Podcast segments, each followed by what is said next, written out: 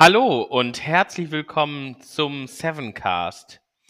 Diese Woche bin ich mit dem Jonas hier und wir sprechen über die aktuellen Geschehnisse ähm, der Woche im Bereich IT-Sicherheit. Und ja, Jonas, ich freue mich, dass wir heute wieder miteinander sprechen, so wie letzte Woche auch schon. Ja, hallo Matteo, ich freue mich auch. Sehr gut. Ich, äh, ja, mal gucken, ob das jetzt hier zur Regel wird. Ich hoffe, dass unsere Kollegen irgendwann aus dem Sommerurlaub ähm, mal wiederkommen und dass auch nochmal jemand anders die Zuhörer mit seiner Stimme ähm, massieren darf. Ja, sicherlich. Wir sind ja auch ein Wohlfühl-Podcast für die ganze Familie, deswegen ähm, ist richtig, ja. Glaube ich, ist es ganz, ganz schön auch mal wieder, wenn, wenn, wenn die anderen wiederkommen und hier auch noch mal ein bisschen was erzählen. Ja, bestimmt. Also das Sommerloch betrifft uns auch und äh, aber ich denke so in den nächsten, ich denke nächste Woche wird mal wieder ein bisschen Varianz reinkommen. Das denke ich auch. Wie geht es dir denn? Mir geht's gut. Ist alles super hier in Berlin. Wir haben ja letztes Mal schon, hast ja schon geleakt, dass ich in Berlin wohne. Mhm. Ähm, aber alles in Ordnung. Und bei dir? Auch, auch. Hier in Gelsenkirchen ist das Wetter auch schön noch. Ich glaube, morgen soll es ein bisschen regnen. Ähm, ich bin mal gespannt, ob das auch so passieren wird. Und äh, ja, ich freue mich, dass wir jetzt miteinander sprechen. Ich habe, äh, ja, hatte heute schon einen langen Tag und bin jetzt mal gespannt, was wir hier beim Sevencast so erörtern. Ja, weil wir nehmen ja nicht Samstag früh auf. Richtig, richtig. Das denkt, denkt man vielleicht, dass wir das Samstag früh um vier machen oder so aber es ist tatsächlich voraufgenommen. Je nachdem, wann und wo, könnten wir auch mal so eine Special-Folge aufnehmen, die wirklich um 4 Uhr morgens aufgenommen ist. ja, also nächste Woche bin ich äh, sogar in der Nähe. Vielleicht können wir das da machen. Ja, das Aber ich weiß nicht. Würde sich ja anbieten. Vielleicht irgendwie im Garten, vielleicht nicht bei der Arbeit dann. Nicht in den Arbeitsräumen. Ja. ja. Sehr gut. Ja, sollen wir mal, bevor wir jetzt uns hier völlig verlieren in irgendwelchen trivialen Themen, wollen wir mal anfangen mit ähm, 5 in 7? Ja, sehr gerne. Sehr gut. Ja, was war denn das erste Thema? Das erste Thema diese Woche im Blog ist ein ja, typisches IT-Sicherheitsthema, wenn es darum geht, Informationen verfügbar zu halten. Nämlich haben beruhigt, ist ja ein beliebter ähm, Spruch. Und je nachdem, was man so tut, mach, macht es ja Sinn, auch mal Instagram-Bilder zu speichern. Und da haben wir drei Tools vorgestellt, oder? Genau. Wir haben drei äh, allesamt Python-Tools uns angeguckt, die ähm, auch alle relativ ähnlich funktionieren. Eins davon ist besonders einfach, aber auch in, der, in den Funktionen ziemlich eingeschränkt.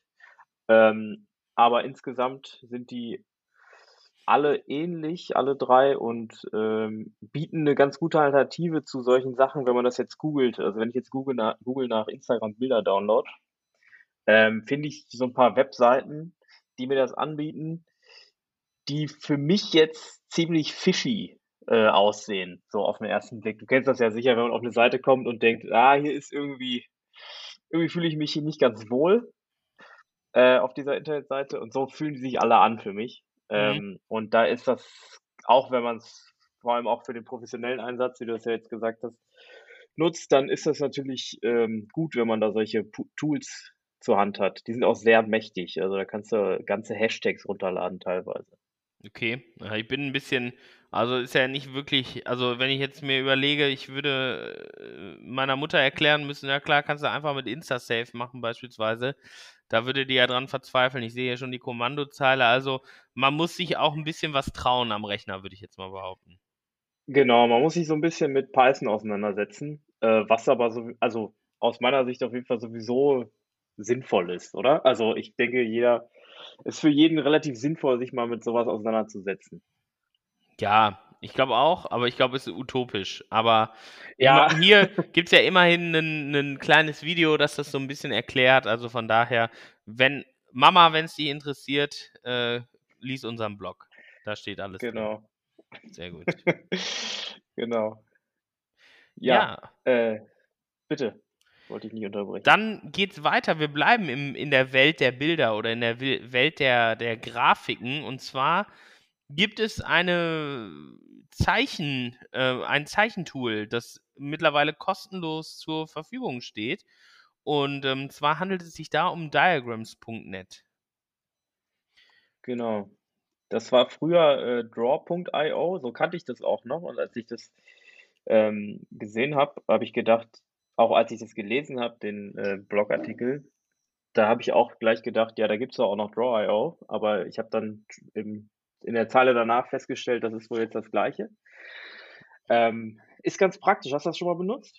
Ja, auf jeden Fall. Ich glaube, es gibt sogar Paper, die ich geschrieben habe mit, äh, mit Draw.io-Bildern. Und es wird ja. auch wieder welche geben mit, ähm, mit Diagrams, Netbildern jetzt. Also ich finde, das ist auch super simpel. Ich bin ein großer Freund von Online-Editierern und ähm, ja, ich finde, das ist sehr funktional.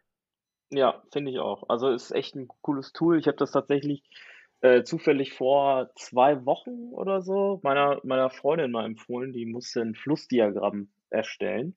Und da habe ich gesagt, hier, ich kenne ja sowas, da geht das relativ einfach. Und die war auch angetan das, davon. Das kann ich mir vorstellen. Also es ist ja auch gerade, es ist ja auch super simpel zu bedienen ähm, und ist relativ selbsterklärend, finde ich, glaube ich. Ich äh, gehe davon aus, du musst es nicht so viel erklären, oder? Nee. Das Einzige ist halt, dass man, äh, dass das, glaube ich, hauptsächlich auf Englisch ist und dann muss man halt Flussdiagramm übersetzen in äh, Flow Diagram, glaube ich. Flowchart. Flowchart. Flowchart. Flowchart, ja, danke. Ähm, aber sonst ist es eigentlich ziemlich selbsterklärend, ja. Sehr gut, sehr gut, ja. Das ist doch, äh, ja, das ist doch schön, wenn das gut geklappt hat. Und ähm, ja, das Projekt diagrams.net für alle, die irgendwas mal schnell zeichnen müssen oder eine Architekturzeichnung oder sowas brauchen von ihrer Applikation. Gerade bei Abschlussarbeiten ja immer ein beliebter, ähm, ein beliebtes Bild. Da kann man wirklich mal sich diagrams.net anschauen. Das ist sehr, ähm, ja, sehr sinnvoll. Genau, UML-Diagramme ist auch sowas, was ich schon öfter damit gemacht habe. Habe ich in meiner Karriere noch nie benutzt, glaube ich, ein UML-Diagramm. Nee, ich auch nur in der Uni. Okay. In, äh, in dem entsprechenden Kurs. Danach auch nicht mehr. sehr gut, sehr gut. Ja, ich, ich, ich muss zu meiner Schande gestehen, ich, ich weiß gar nicht, wofür ich eins jemals ein UML-Diagramm benutzen müsste. Vielleicht, vielleicht gibt es ja in unserer Hörerschaft Leute, die mir das erklären können. Dann freue ich mich immer gerne, ähm, da eine Erklärung zu bekommen. Aber ja, das, ähm, das vielleicht so ein bisschen zu diagrams.net oder hast du noch was zu dem Programm zu sagen? Nö. Sollte man sich aber mal angucken, wenn man äh, sowas machen möchte oder muss. Sehr gut. Sehr gut. Ja, dann Mittwoch ähm, wurde ja quasi hier diese, dieser Sevencast beworben. Und zwar haben wir ähm, Sevencast Talks aufgenommen, eine neue Folge mit dem lieben Jenna und dem lieben Chong. Und ähm, ja, die Folge kann man sich definitiv mal ähm, anhören, oder? Ja, ich habe mir die vorhin angehört, fand ich sehr gut. Sehr unterhaltsam, die beiden. Genau, ja, auf jeden, auf jeden Fall. Fall. Die sind, machen ja auch ähm, viel im Bereich Party, sage ich jetzt einfach mal. Also ich, das ja, ist ja, glaube ich, das merkt man. einer der Geschäftszwecke. Und ähm, genau, wenn ihr wissen wollt, was unser Lieblingssnack an Hauptbahnhöfen oder an Flughäfen ist, dann ähm, ja, hört euch die Folge von Mittwoch an. Seven Cast Talks mit Jenna und Chong. Ja, ich fand deine Antwort übrigens gut. Daher würde ich mich anschließen. Ich will jetzt nicht verraten, aber. Ich weiß meine Antwort schon gar nicht mehr. Sehr gut, aber dann bin ich auch überrascht, wenn ich den Podcast nochmal höre. Ja. Sehr gut. Das, das über dich selbst. Auf jeden Fall. Das zum Podcast, ja. Ja, am, am Donnerstag ähm, ging es um E-Mail-Verschlüsselung für Benachrichtigungs-E-Mails von Facebook. Also äh, von Facebook kriegt man ab und zu mal Benachrichtigungs-E-Mails. Und ähm, die kann man per PGP, das steht für Pretty Good Privacy oder Privacy, ähm, verschlüsseln. Ähm, kannst du so aus dem Stegreif grob erklären, wie das funktioniert, so eine PGP-Verschlüsselung? So eine asynchrone? Asymmetrische, ne? Glaube ich. Äh, ähm, asymmetrisch, ähm, du hast recht, ja. Ja, also es ist sehr kompliziert, weil das ja auch noch ein Web of Trust irgendwie ist. Also genau, jeder, der sich dafür interessiert, kann sich damit auseinandersetzen. Meine Meinung zu PGP ist abschaffen. Abschaffen, rückbauen, nicht benutzen. Es ist auch kaputt. Äh, es gibt ja diese Angriffe auf die Key-Server und alles Mögliche und da wird auch ständig irgendwas aufgedeckt. Also genau, dann lieber mit Signal vertrauliche Informationen verschicken als mit PGP. PGP rückbauen braucht kein Mensch, habe ich auch nicht. Ich nehme auch keine E-Mails an, die verschlüsselt sind. Also wenn mir jemand verschlüsselte E-Mails schickt, dann ich werde mich nicht bemühen, die zu entschlüsseln. Das wird nicht funktionieren. Mhm. Naja, ah okay. Vielleicht als kurzer Rant, um mal so ein bisschen ja. hier in den Podcast zu bekommen. Finde ich, ist ja. eine absolute Müllsoftware. Deswegen ist mir das auch relativ egal, dass das mit Facebook, äh, dass Facebook da jetzt auch irgendwie dran beteiligt ist. Das ist schon, ja, ja, aber ein Vorteil ist, klar, zur Verschlüsselung, du hast recht, da gibt es viele Probleme, aber eine Sache, die man damit machen kann, ist ja auch äh, E-Mails signieren. Ja. Und das bringt zumindest so ein bisschen mehr Sicherheit äh, dahingehend, dass wenn ich eine, wenn ich äh, das so eingerichtet habe, dass ich von Facebook signierte Mails kriege, nur, äh, dass wenn ich dann eine kriege, die nicht signiert ist, ich davon ausgehen kann, dass das ähm, mit hoher Wahrscheinlichkeit eine Phishing-Mail ist und keine echte. Ja, das stimmt. Aber, aber wo du recht hast, ist natürlich, das hängt auch damit zusammen, dass das ganze System natürlich schon äh, 20 Jahre alt ist oder so. Ja. Ähm, hat viele Probleme.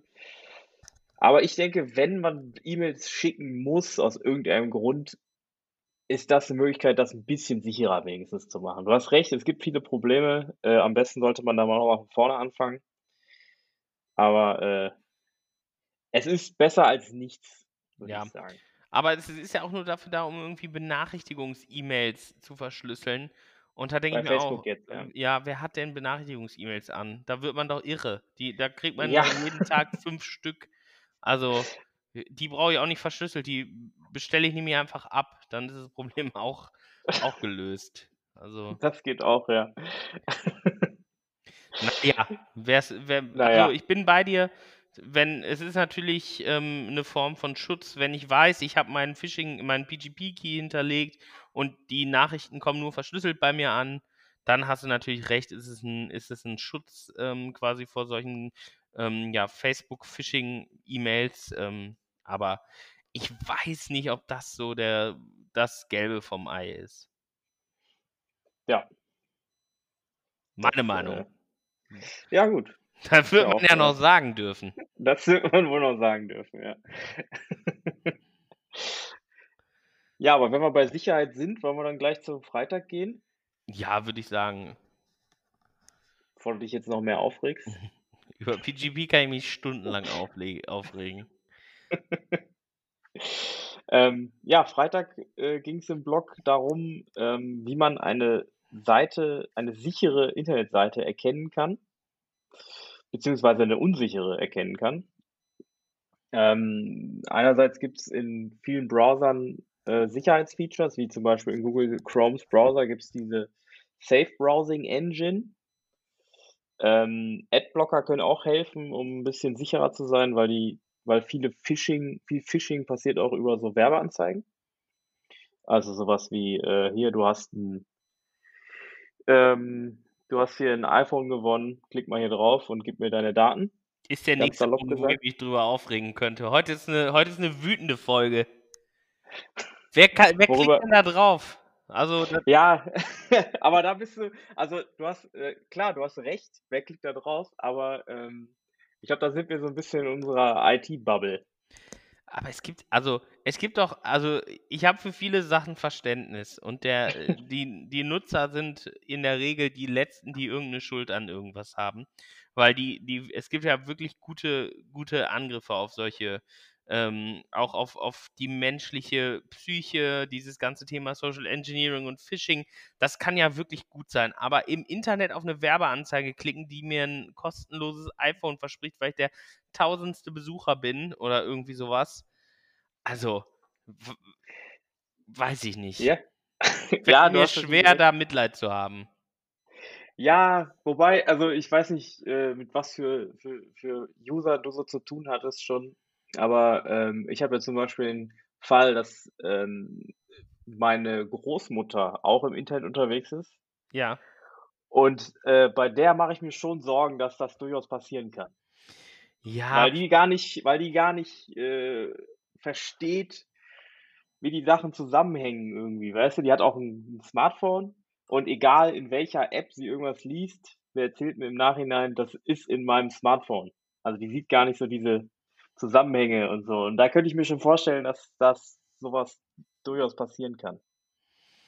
Ja, du hast natürlich, du hast natürlich absolut recht. Also wenn ich, äh, wenn ich auch an, an ältere Leute denke, dann, dann hast du natürlich recht. Aber ich habe überlegt, vielleicht ist es ja auch ganz, ganz angenehm, wenn wir im Podcast so Personas haben und vielleicht bin ich einfach die wütende Persona. Ne? Die, ja. Ich habe natürlich Verständnis dafür und auch, äh, genau, man muss natürlich auch hier aufpassen, aber also, genau, ich glaube, jeder un unter 30, der auf sowas klickt, ja, da muss man, also, ja, vielleicht doch den Internetführerschein einführen. Das ist sowieso sinnvoll, glaube ich. Aber jetzt haben wir uns so ein bisschen an dem Thema Adblocker aufgehangen, weil du dich so schön aufgeregt hast. Äh, es gibt natürlich noch andere Möglichkeiten. Eine große, eine wichtige Sache, da wirst du mir sicher auch zustimmen, dass das passieren kann, ist äh, sich Domainnamen genau angucken. Also wenn man eine Domain auf eine Internetseite geht und wenn man sich so ein bisschen unsicher ist, ob man auf der richtigen ist, äh, wirklich, äh, äh wenn man ganz sicher sein will, Buchstabe für Buchstabe den Domainnamen sich angucken. Ja. Äh, weil da hatten wir ja auch das hatten wir uns ja auch zunutze gemacht. Also wir haben es uns nicht, wir haben es nicht ausgenutzt, aber wir wollten darauf aufmerksam machen, dass das äh, Problem bei der Corona-Warn-App bestand, dass man da äh, leicht abgeänderte Domains registrieren konnte, die äh, zum Phishing benutzt werden können. Genau, auf jeden Fall. Also das, da, da stimme ich dir absolut zu, das sollte man immer überprüfen. Kann man Buchstabe für Buchstabe machen oder was ja auch immer ein guter Tipp ist, in eine Suchmaschine schmeißen. Also zum Beispiel in eine große Suchmaschine wäre jetzt zum Beispiel Google. Einfach bei Google einmal nach der, nach dieser Domain oder der URL suchen, wirklich. Und dann findet man ja auch häufig direkt äh, raus, ob das irgendwie ähm, bösartig ist oder nicht. Genau. Und äh, bei, bei Online-Shops, also es gibt ja so Fake-Shops, die verkaufen Sachen, die, die nicht existieren. Ähm, die haben auch gerne irgendwelche Siegel und irgendwelche Zahlungsmittel, äh, äh, Symbole auf ihrer Seite. Sowas äh, kann ich mir im Prinzip einfach als ein Bild äh, rein, also in meine, auf, in meiner Seite einbinden.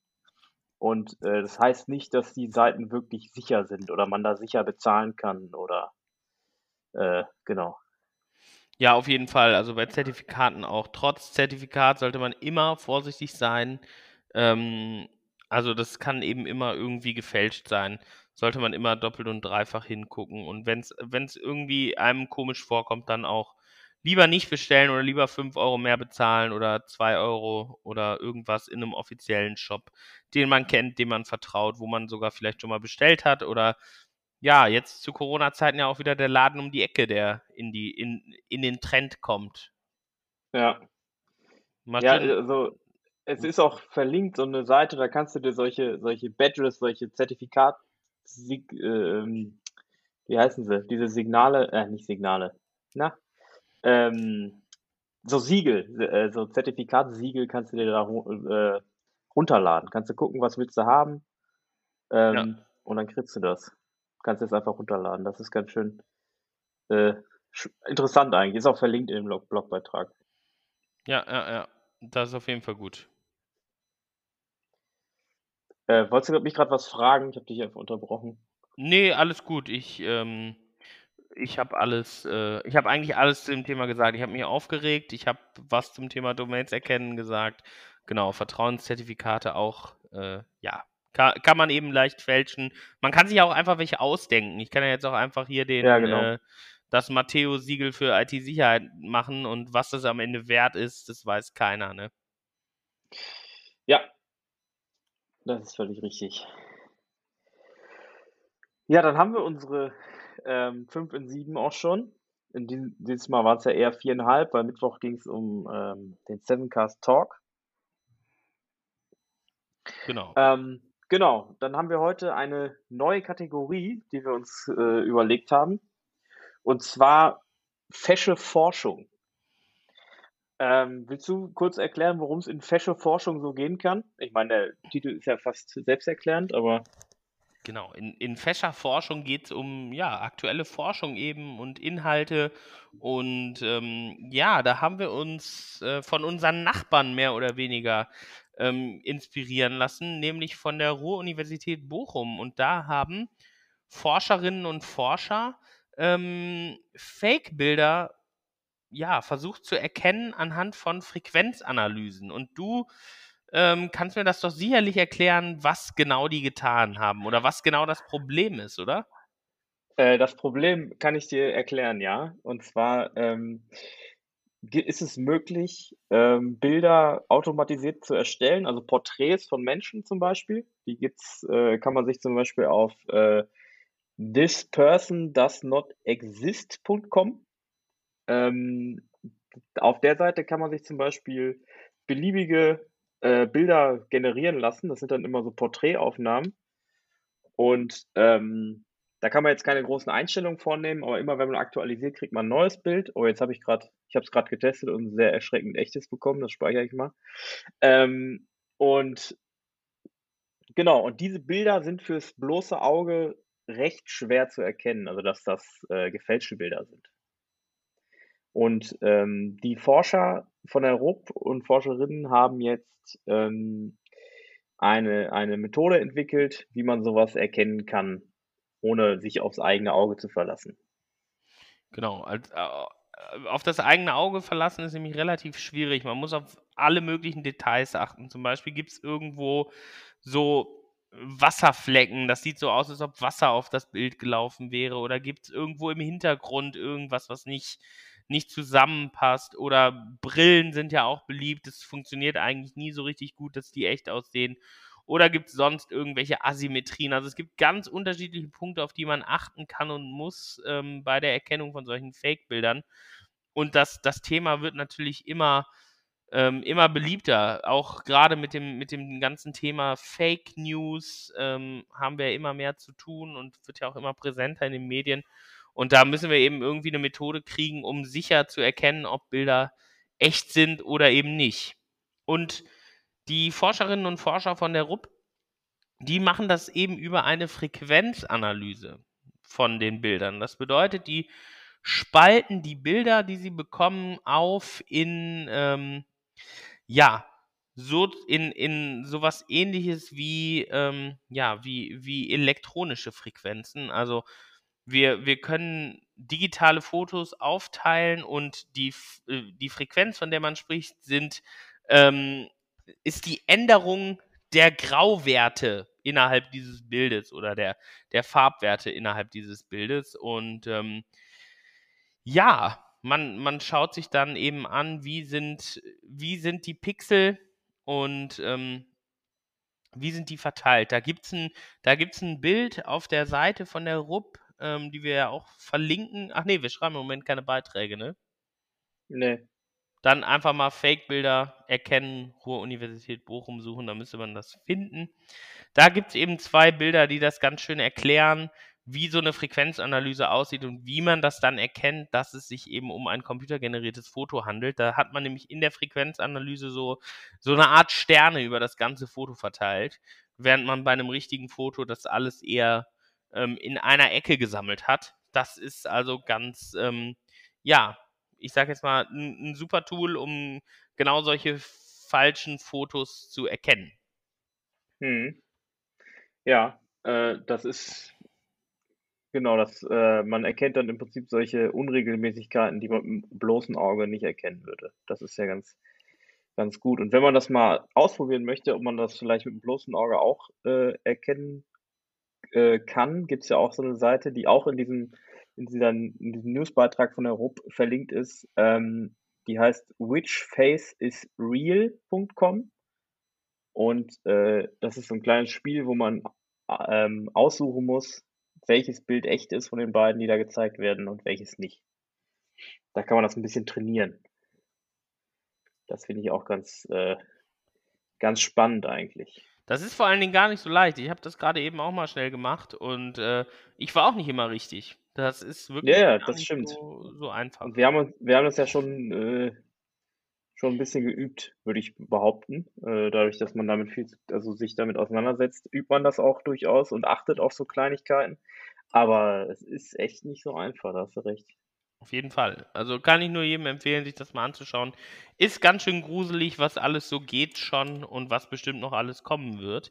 Ähm, aber auch da gibt es also das ganze Thema so Gesichtserkennung und ähm, ja, ich sag mal, die Analyse von Bildern ist ja auch ein, ist ja auch ein Thema, was so in den Bereich Überwachungsstaat ähm, und Überwachung im Allgemeinen geht. Und da haben wir ja heute was drin in unserer Gelsenkirchener Werkzeugkiste. Genau, wir haben heute ein, ähm, eine Software in unserer Gelsenkirchener Werkzeugkiste, die ähm, dafür sorgen soll, also es ist auch ein Forschungsprojekt, also passt, würde auch vielleicht im Bereich Forschung, Forschung sogar noch mit reinpassen.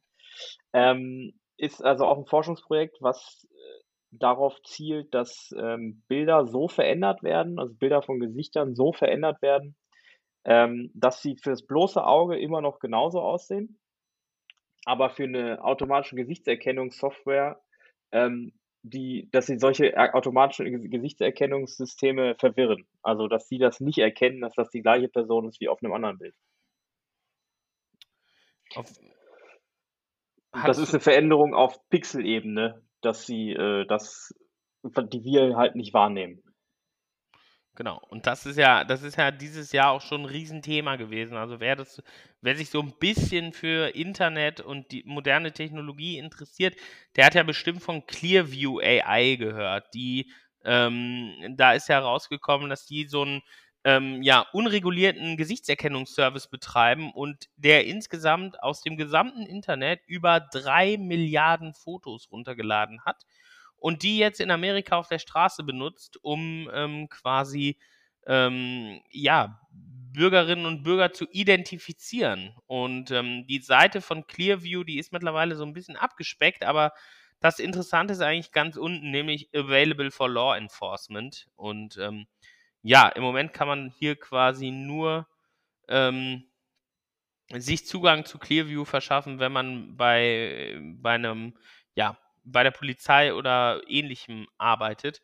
Und das ist natürlich ähm, ja im Sinne von, von Privatheit ein ganz schöner, ja, ein ganz schöner Dolchstoß, weil so jede Kamera ähm, auf der Welt, wo unser Foto, wo unser Bild irgendwo ja ins Internet läuft oder in irgendeiner Auswertungssoftware natürlich auf uns zurückzuführen ist als Person.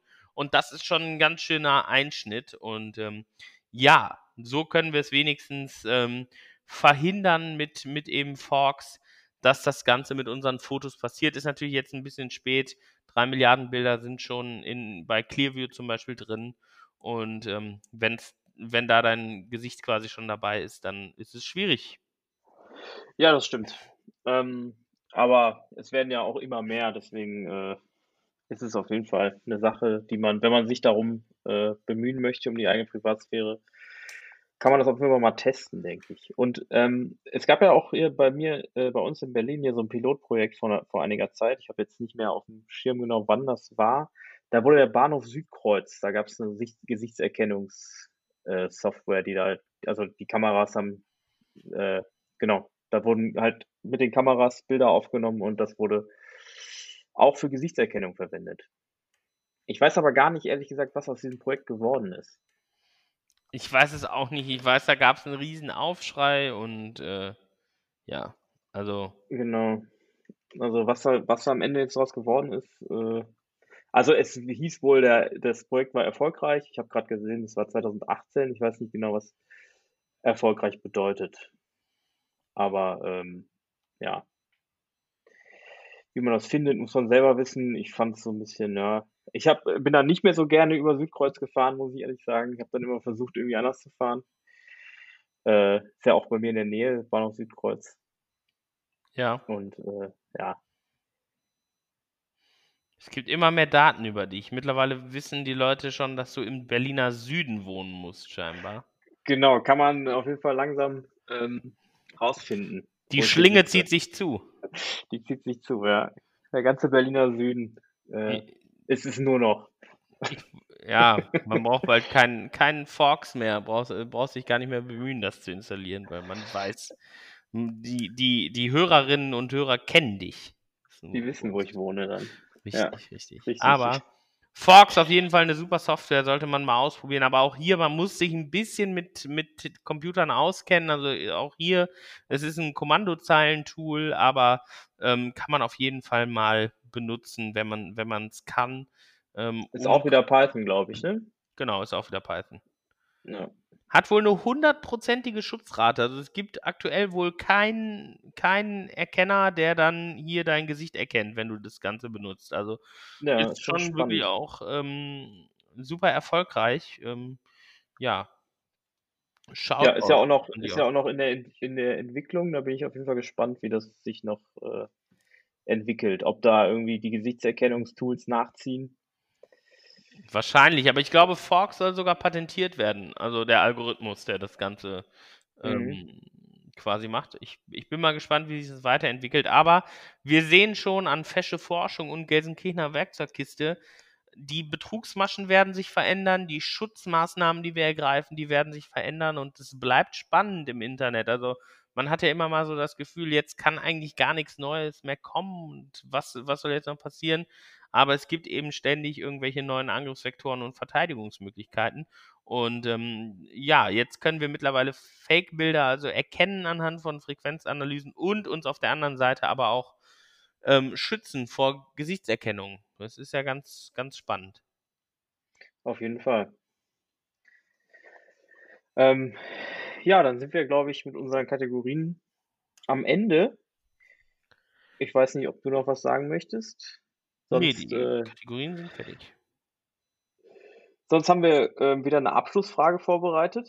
Ich gucke gerade mal hier rein. Äh, du hattest eine, die überlegt. Genau, die, ich, ich hab, weiß jetzt nicht genau, wie ich die stellen soll, aber was ist deine Lieblingsungewöhnliche Essenskombination? Also welche Kombination von Lebensmitteln, die völlig ungewöhnlich ist, magst du eigentlich ganz gerne? Also ich gebe mal, ich gebe mal ein Beispiel dafür. Ähm, bei mir ist es zum Beispiel die, ähm, ist es Cola mit Vanilleeis und gebrannten Mandeln. Cola? Vanilleeis und gebrannte Mandeln. Aber wie, wie kombiniert man das? Man macht Vanilleeis in ein Glas, dann schüttet man Cola drauf und dann kommen Mandeln oben drüber. Klingt, klingt sehr nach einem ziemlichen Zuckerschock auf jeden Fall. Ist auch ein Zuckerschock, kann man nicht oft machen, ähm, aber ist eigentlich ganz geil. Also äh, mittlerweile gibt es aber ja die Cola Vanille, also Vanilla Coke gibt es ja. Mhm. Das kommt so ein bisschen ran. Dann kann man sich das Ganze, den ganzen anderen Kram kann man sich sparen. Ähm, aber das ist tatsächlich ganz lecker oder so Vanilleeis mit Olivenöl und Salz. Das ist auch gut. Okay. Wie kommt man darauf? Also das, das habe ich beides noch nie gehört. Irgendwelche komischen Kochblogs lesen oder so, keine Ahnung. Ah also ja, okay. irgendwie Vanilleeis mit Olivenöl und Salz. Es muss aber gutes Olivenöl sein, also das kann jetzt nicht irgendwie hier das äh, ein Discount-Olivenöl für 3 Euro sein, sondern es sollte schon eins sein, das so ein bisschen besser ist. Kalt gepresst mhm. auf jeden Fall natürlich und dann so grobes Salz drüber. Beste Leben. Okay. Oder? Ja, probiere ich vielleicht mal. Ich habe noch eine. oh. Angefrorene Weintrauben. Also so für drei Stunden in den Tiefkühler. Vielleicht auch ein bisschen mhm. weniger, zweieinhalb. Und dann kann man die wie so ein, dann sind die wie so ein, wie heißen diese Eis, die auf Wasserbasis sind? Nicht Wassereis. Wassereis. Nee, das Sorbet. Calippo. Sorbet. So. Das ist dann wie so ein Sorbet. Beste. Ah ja. Ja gut, das, das, das, äh, das kann ich mir vorstellen. Aber es ist ja auch keine Kombination. Also, außer Weintrauben mit, mit niedrigen Temperaturen. Eis. Aber mit Eis, ja. Ja, das, das glaube ich, dass das gut schmeckt. Ja. Dazu ein Grappa, dazu ein Grappa und so, so Nussschokolade oder so. Ja, da haben wir doch ein paar gute, äh, tolle Empfehlungen. Ähm, mir ist nur eingefallen jetzt, ähm, ich esse ganz gerne so, ähm, so Camembert mit Marmelade. Also Camembert mit Erdbeermarmelade zum Beispiel. Ist das nicht Camembert äh, auf dem Brötchen oder so gebacken? Nee, auf dem Brötchen. Ah, das finde ich, okay, das finde ich schon wieder komisch, weil gebacken ist es ja voll üblich. Also hier ja. in meinem engsten Verwandtenkreis wird auch gerne so Backcamembert mit so Preiselbeeren oder sowas gegessen. Ja, das, das kenne ich, das kennt man eigentlich, ja, genau. Aber es schmeckt auch gut äh, so auf dem Brötchen oder auf dem Brot. Ein bisschen, ein bisschen Camembert und äh, Erdbeermarmelade drauf. Das ist lecker. Also auch, äh, ich glaube auch alle, die ich kenne, die das probiert haben, die halt die beiden einzelnen Sachen mögen, die, denen schmeckt das. Okay, ja, werde ich Also, mal, werde ich mal weitergeben an, an meinen Kontakt. Ähm, ich selbst bin, mag nicht so gerne so beim Frühstück Marmelade. Das ist nicht so mein Ding. ne? Nee, gut. ich weiß Ist nicht. er ein herzhafter Frühstücker oder, oder Ja, dann auf jeden so ein Fall. Schoko? Nee, nee, nee, herzhaft. Also ich frühstücke unter der Woche ja sowieso gar nicht. Ähm, und dann am Wochenende frühstücke ich aber schon. Und äh, da aber dann eigentlich nur herzhaft. Also ich würde niemals mein zweites oder meine letzte Brötchenhälfte mit Süßem vergeuden. Ich würde immer herzhaft. Ah ja, okay. Ja gut. Äh, wie du willst, sage ich mal. Ja, sehr gut. Ja, Haben, haben wir es eigentlich für diese Woche, oder? Haben wir noch dann irgendwas wieder, auf ja. dem, auf dem Zettel? Nee, ich sehe ich seh nix. Sehr gut. Ich glaube, auch 35 Minuten sind wir jetzt knapp dran. Äh, Ja, das reicht auch. Nächste Woche geht es ja reicht, ja. weiter.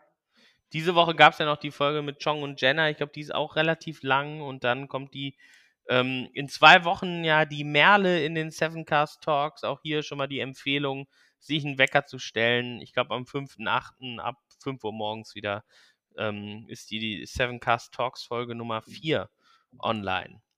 Zum Thema Seven, Seven Cast Talks vielleicht auch nochmal. Wir suchen immer noch ähm, Teilnehmer an Seven Cast Talks, weil die Merle ist jetzt erstmal die letzte, die wir in der Pipeline haben.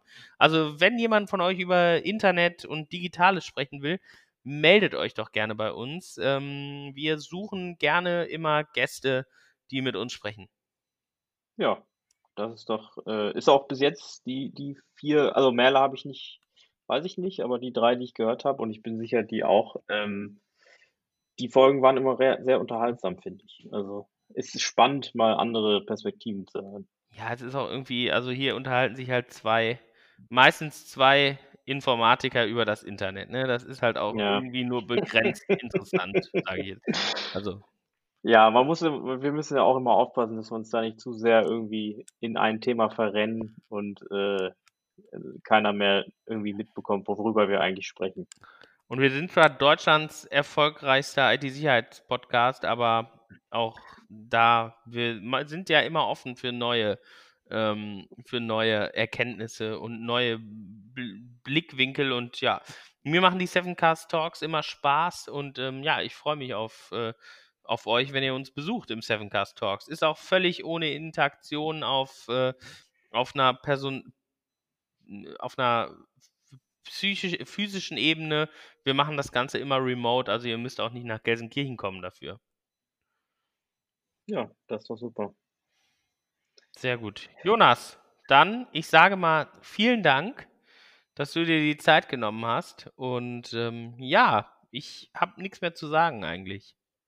Ja, ich danke dir und äh, ich wünsche dir und den Zuhörern einfach ein schönes Wochenende.